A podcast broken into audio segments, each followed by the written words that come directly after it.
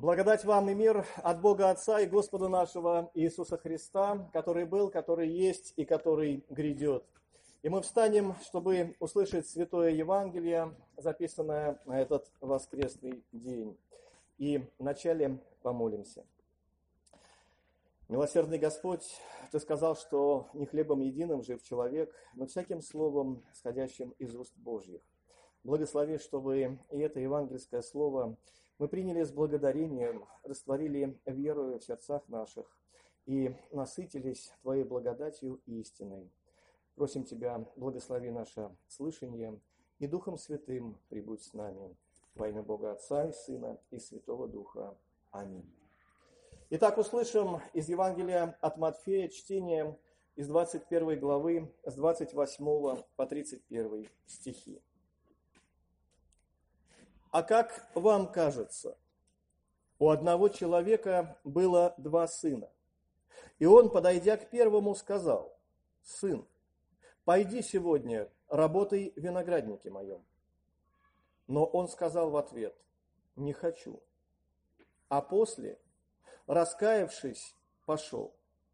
И, подойдя к другому, он сказал тоже. Этот сказал в ответ ему, «Иду, государь», и не пошел который из двух исполнил волю Отца? Говорят ему, первый. Иисус говорит им, истинно говорю вам, что мытари и блудницы вперед вас идут в Царство Божье. Аминь. Это святое Евангелие. Слава, Слава тебе, Христос. Сегодня, слыша этот текст, мы снова приходим в недоумение, снова приходим в замешательство вместе с почтенными и уважаемыми людьми тех времен. Вместе с благочестивыми фарисеями, священниками, книжниками и ревнителями религиозной праведности. Что значат эти странные слова? «Мытари и блудницы вперед вас идут в Царствие Божье». Как это понимать? Получается, что благочестие и стремление к святости не нужно или вовсе опасно. Для чего же бороться с грехом? Зачем все эти призывы соблюдать заповеди? Не лучше ли остаться блудником и мытарем и подождать, когда исполнятся знаменитые слова Евангелия? Многие первые станут последними и последние первыми. Недавно взоры миллионов телезрителей были прикованы к экранам, потому что проходило большое событие в Японии, проходила спортивная Олимпиада. Но 9 лет назад в Испании проходило событие гораздо меньшего масштаба. Это был такой забег, марафон, в котором также участвовали представители разных стран. И началось все достаточно заурядно. В лидеры вышел один кенийский бегун, который, собственно говоря, и подошел к финишу первым. Но затем произошло что-то непонятное. Затем вдруг, не, дойдя, не достигнув финиша, он остановился, а этого кенийца звали Абель Мутаи, остановился, не добежав до финиша, и начал приветствовать зрителей, начал как бы кланяться, переводить дыхание, думая, что он уже победил.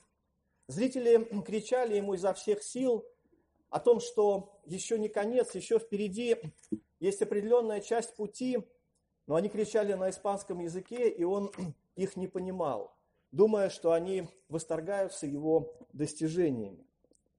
И вот, наконец, показался вдали еще один бегун, это был испанец Иван Фернандес, который бежал следом, и вместо того, чтобы обогнать кенийца, он вдруг начал толкать его в спину, подталкивая впереди себя и показывая знаками то, что дистанция еще не закончена. И так и они финишировали. Впереди пришел кенеец, затем пришел испанец.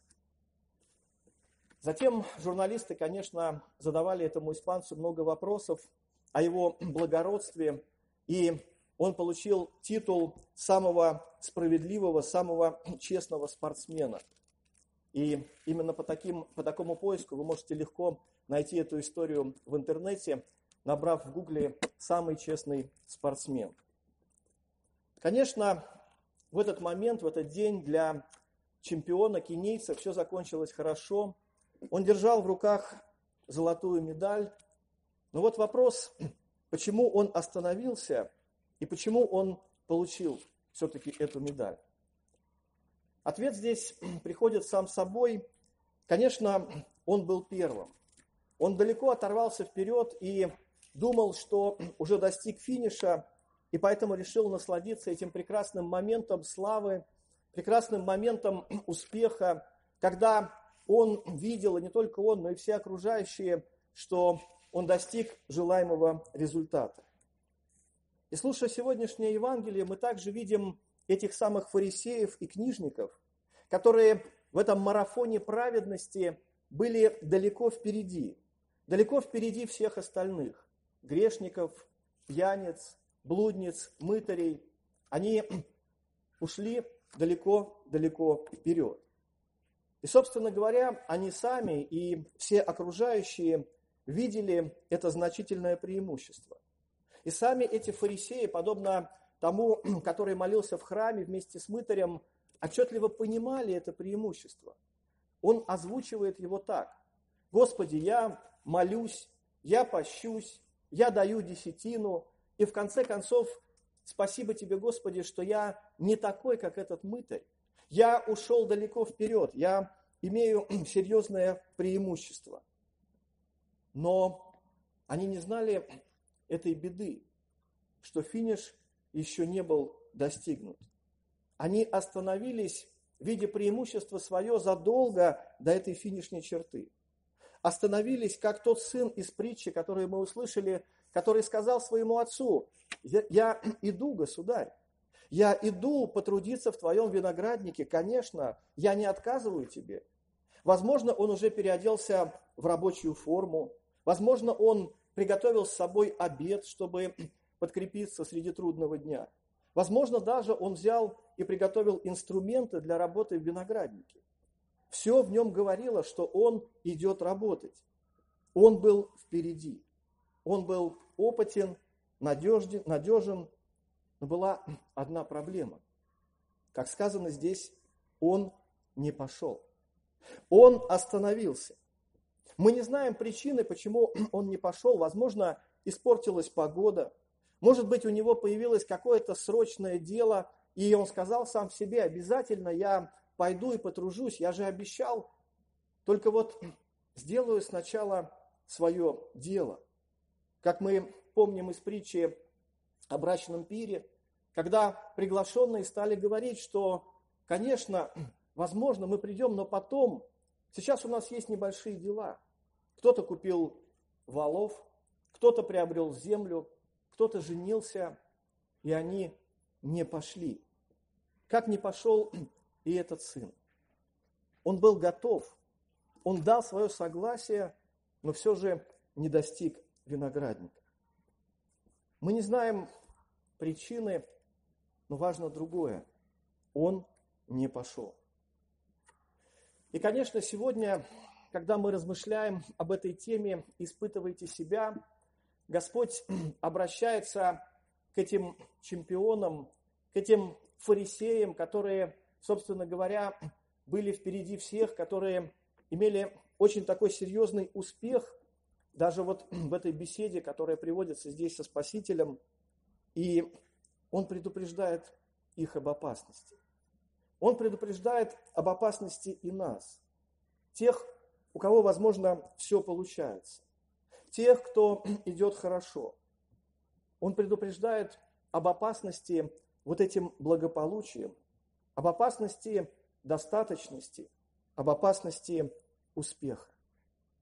Еще в Ветхом Завете, когда Господь на горе Синае заключает со своим народом договор, обращаясь к людям своим через Моисея, Господь говорит, когда будешь есть и насыщаться, и построишь хорошие дома, и будешь жить в них, и когда будет у тебя много крупного и мелкого скота, и будет много серебра и золота, и всего у тебя будет много, то смотри, чтобы не надмилось сердце твое, и не забыл ты Господа, Бога твоего, чтобы ты не сказал в сердце твоем, моя сила, моя крепость руки приобрели мне богатство сие, но чтобы помнил Господа, Бога твоего, ибо Он дает тебе силу приобретать богатство, чтобы исполнить, как ныне, свой завет, который Он клятвою утвердил отцам твоим. И на самом деле, если мы внимательно посмотрим в Писание, мы увидим, что все, что связано с искушением, зачастую не связано, как мы представляем себе, со страданиями, с какой-то теснотой, с какими-то болезнями. Мы видим, что искушение связано с другим. Оно связано с успехом. Причем было искушение Христа в пустыне? Это были не трудности. Напротив, это было предложение успеха, предложение решений проблем. «Ты голоден?» – спросил его сатана. «Пожалуйста, повели камням, и они станут хлебами. Прыгни, и ничего с тобой не произойдет, ангелы понесут тебя на руках. Ты пришел принять власть на небе и на земле? Пожалуйста, сделай легкий поклон головой, поклонись мне, и я дам тебе все, что ты хочешь. И тебе не нужно бежать до этого финиша, до Голговского креста. Тебе не нужно терпеть страдания, мучения, проливать свою кровь. Ты просто поклонись. Вот в чем смысл искушения.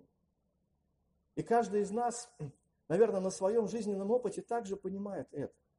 Ведь когда приходят испытания, когда приходят страдания, когда мы чувствуем нашу немощь, напротив, мы начинаем нуждаться в Боге. Напротив, укрепляется наша молитва. Напротив, мы становимся в этой немощи сильны, как и пишет апостол Павел. Трудности помогают нам осознавать эту нужду в Боге помогают нам понимать, что путь еще не закончен, и нам нужно следовать за Христом. Помогают искать у Христа помощи и поддержки. Как поет Макаревич в одной из своих песен. В буре лишь крепче руки, и парус поможет идти. Гораздо труднее не свихнуться от скуки и выдержать полный штиль. Эти первые остановились, подумав, что уже финиш. Подумав, что если они гораздо лучше других, если они впереди, у них все получается, то все, они достигли конечной цели. Но Господь говорит, что это не так. Апостол Павел пишет христианам Каринской церкви, вы уже присытились, вы уже обогатились, вы стали царствовать без нас. О, если бы вы и в самом деле царствовали, чтобы и нам с вами царствовать. О чем же он здесь говорит? Чем же обогатились эти самые коринфяне? Обогатились они, конечно, вот этим самодовольством, самодостаточностью, самоправедностью, вот этой способностью жить без Бога, сравнивая себя с другими, более грешными людьми. Этой проблеме посвящено все письмо апостола Павла Галатийской церкви. Он говорит и озвучивает эту же самую мысль. Вы шли хорошо. Кто остановил вас, чтобы вы не покорялись истине? Они остановились. Павел описывает это состояние, говорит о том, что они начали оправдывать себя законом, говоря, что, собственно, они уже достигли какой-то степени святости, они смотрели на свои дела, на свои заслуги, на свои ритуалы, и в этот самый момент они остановились. И вот именно тогда происходит то, что мытари и блудницы, все остальные грешники, они обходят, и последние становятся первыми. Потому что, в отличие от этих, они все еще продолжают идти. Может быть, медленно, может быть, практически ползти со слезами на глазах, выбившись из сил, но они все еще продолжают идти за Христом. Как апостол Павел говорит и о себе. Он говорит, что я не почитаю себя достигшим, но забывая заднее, простираюсь вперед. Грешники идут, идут ко Христу. Они ищут Царствие Божье, взывают вместе с мытарем Божие, будь милостив ко мне грешнику, и, как сказано в той же притче, идут более праведными в свой дом. Как сегодня мы с вами молились в коллектной молитве, произнося эти слова. Господи, огради нас от всякой надежды на свои заслуги или добрые дела. Как продолжает апостол Павел эту мысль в послании Галатам.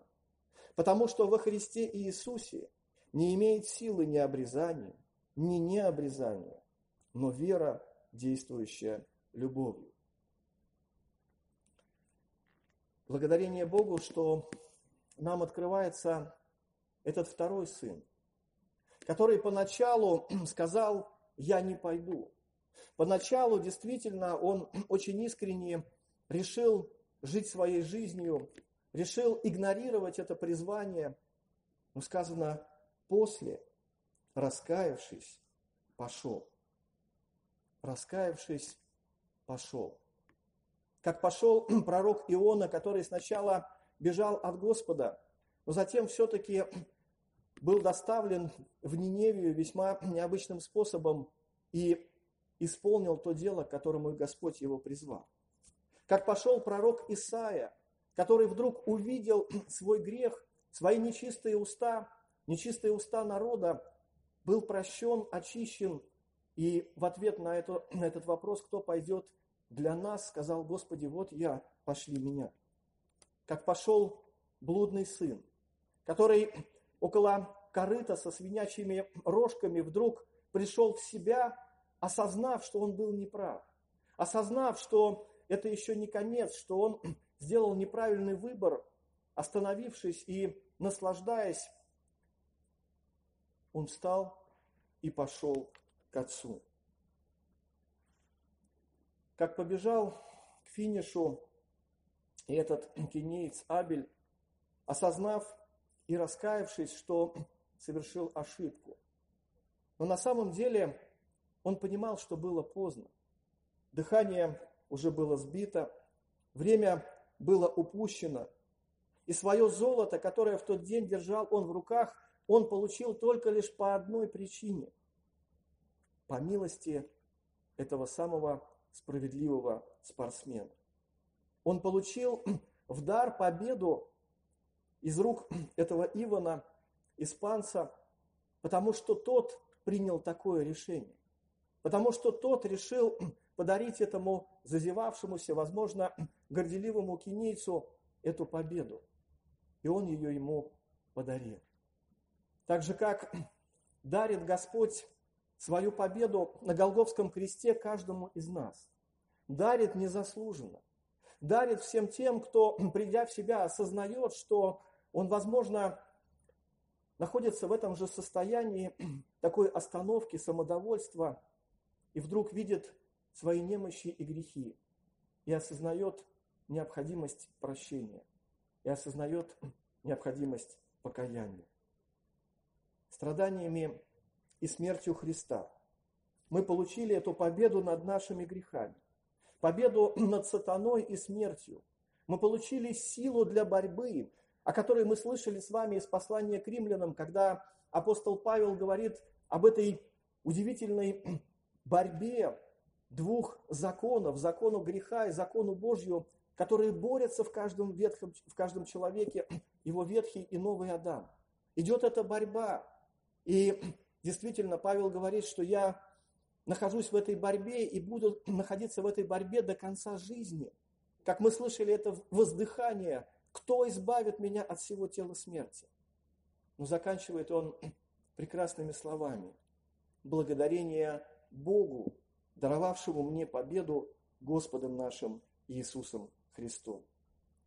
И сегодня Слово Божье и Дух Святой также кричат нам.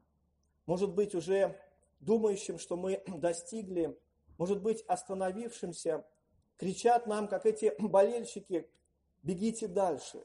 Еще не конец. Еще есть куда возрастать. Еще есть чему учиться. еще есть где послужить, есть еще работа в этом винограднике. Есть еще много прекрасных дел, которые Господь приготовил нам совершать. Как пишет апостол Павел, не знаете ли, что бегущие на ресталище бегут все, но только один получает награду. Так бегите, чтобы получить.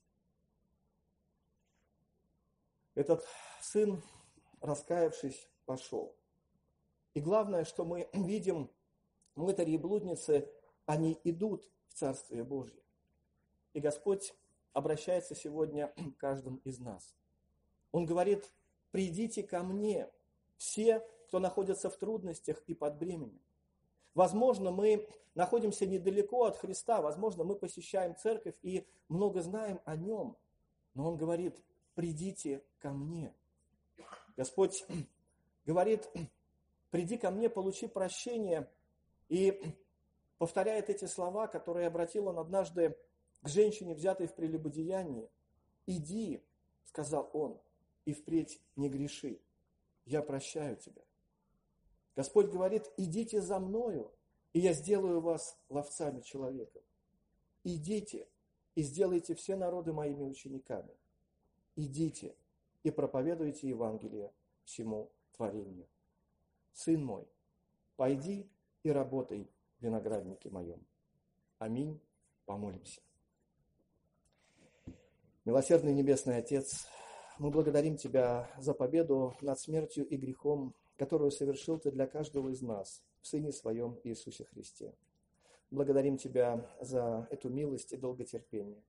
Даруй, чтобы никто из нас не остановился в этом следовании за Тобою. Даруй, Господи, чтобы мы не уповали на свои заслуги и дела, но видели себя бедными, нуждающимися грешниками, а в Тебе милосердного, любящего и прощающего Отца.